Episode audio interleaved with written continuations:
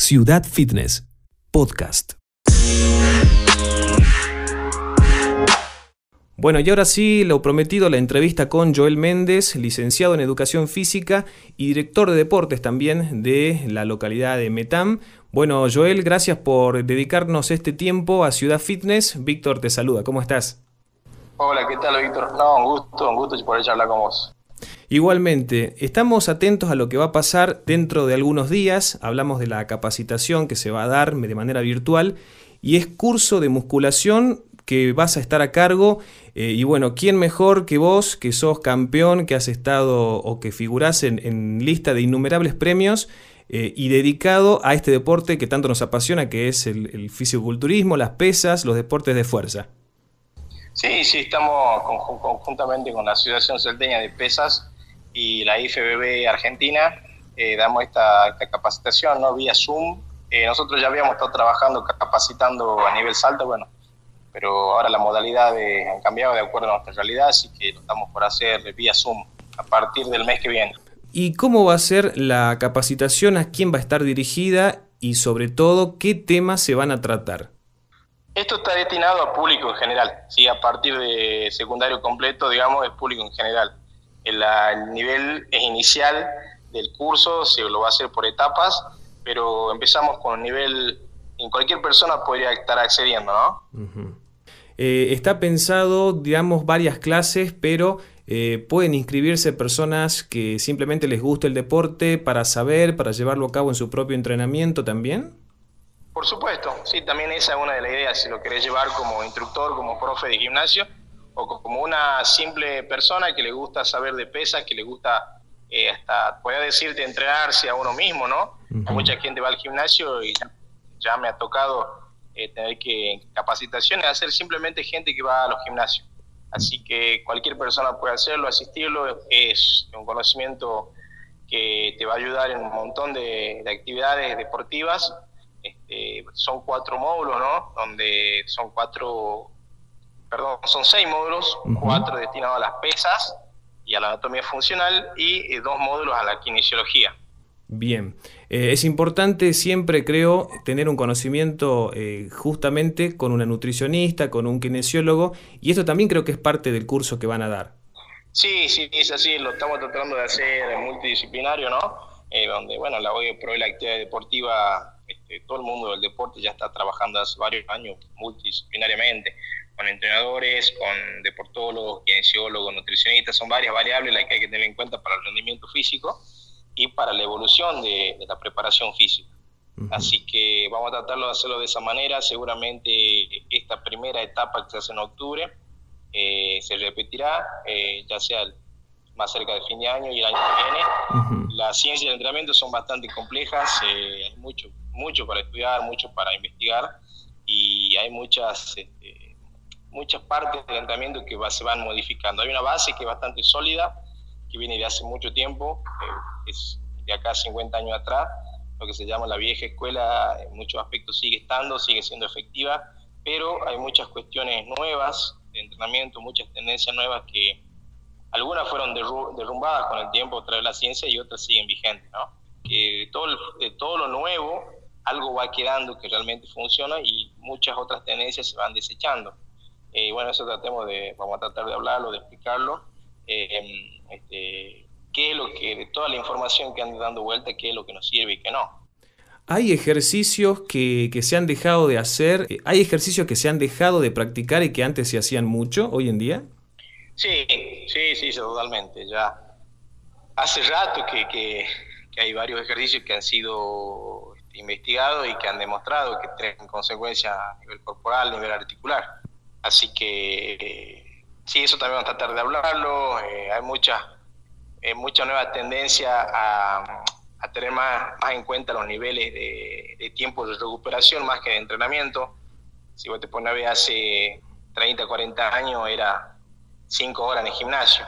Claro. Hoy por hoy con hay entrenamiento 45 minutos, 60 minutos y han ido ha ido avanzando y evolucionando mucho, ¿no? Eh, pero como te digo, la base sigue siendo la vieja escuela, pero con diferentes modificaciones, ¿no? Y hoy en día cuando tenemos justamente esta situación de, gimnasios con horarios muy, muy limitados, tenemos una hora de musculación como mucho para ir a hacer rápido y volver a la casa, eh, también me imagino que esto se puede adaptar para aprovechar el tiempo lo más que se pueda.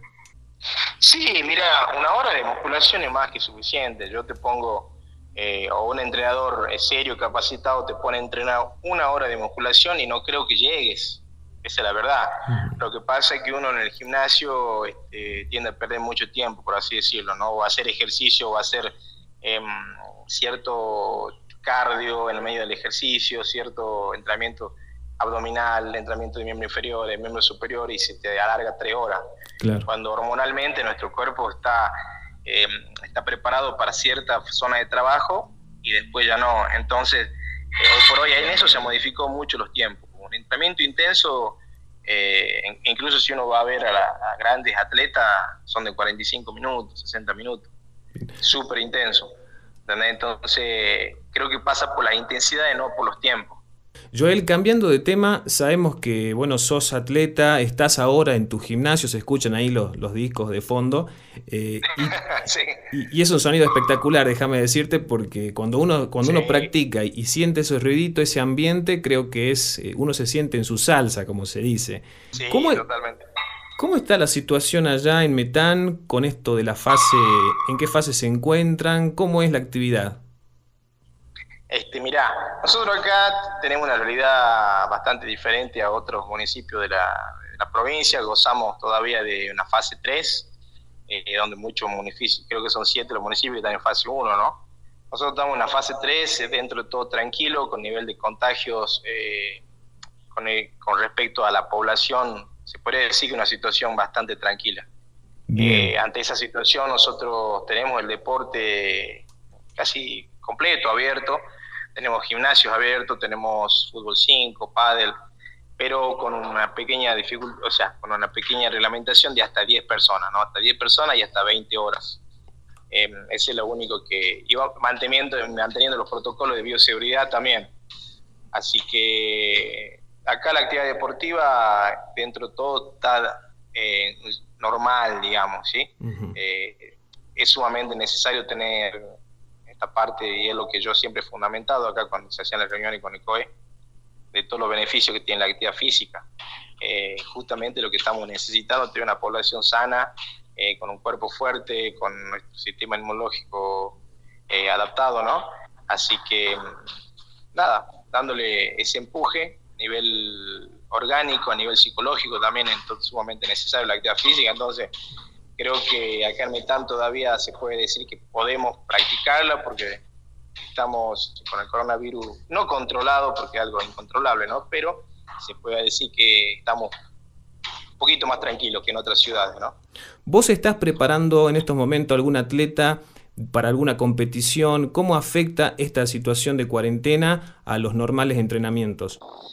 Mira, hoy por hoy eh, lo que es la cuarentena con respecto al al entrenamiento de, alto rendimiento eh, fue bastante cruel, bastante eh, afectó mucho las preparaciones físicas. Vos fíjate que a nivel mundial todas las competencias se han postergado, se han pasado hacia el año que viene las Olimpiadas. Eh, un montón de torneos se lo ha ido pateando, se lo ha ido pateando porque las preparaciones, a estar los gimnasios cerrados, los lugares para poder practicar, este, para simplemente salir a hacer un cardio, no se podía. Entonces, eh, está muy afectado esto. Nosotros, yo hoy por hoy no estoy preparando a nadie, ¿sí? Están en una etapa, eh, ¿cómo te puedo decir?, de mantenimiento, eh, mantenimiento de las capacidades físicas, pero no intensidades altas. Casi nadie está hoy por hoy en intensidades altas, ¿por qué? Porque no, puede, no se podía hacer constante con el entrenamiento, o sea, había tres, tres semanas que se abría, se cerraba dos, se abría una, se cerraba dos, entonces el entrenamiento, si hay una de las características y uno de los algo muy específico del entrenamiento, si tenemos que describirlo, es la constancia, ¿no? El estímulo constante de, de, las intensidades sobre el organismo. Entonces, era muy difícil mantener eh, el estado físico óptimo con, con esto de la pandemia, ¿no? ¿Crees que vamos a tener menos atletas subidos a la tarima en los próximos torneos? ¿Esto puede afectar de manera negativa a los torneos que se realicen ahora en los próximos meses? Sí, totalmente, totalmente. Yo creo que hay dos factores que es fundamental. Uno es el tema de la pandemia, de los gimnasios cerrados, y el segundo el factor económico, ¿no? Mm. hoy por hoy una preparación, eh, ya sea de fisiculturismo o de, o de un deporte de fuerza como el levantamiento de pesa, primero tenés que tener una, nutrición muy específica y segundo una suplementación específica. Tanto la nutrición para estos deportes como la suplementación, los costos se han ido por los cielos, ¿me entendés? Eh, estamos hablando de que vos, a ver, una preparación de un fisiculturista, de 10 claras de huevo por día, 800 a un kilo de, carne por día, vegetales, todo, o sea, eh, más, las proteínas, más los aminoácidos, más los multivitamínicos, más todo lo que involucra, eh, yo creo que ese es un factor sumado a lo de la pandemia que va a hacer que muchos atletas no, no, compitan, ¿no?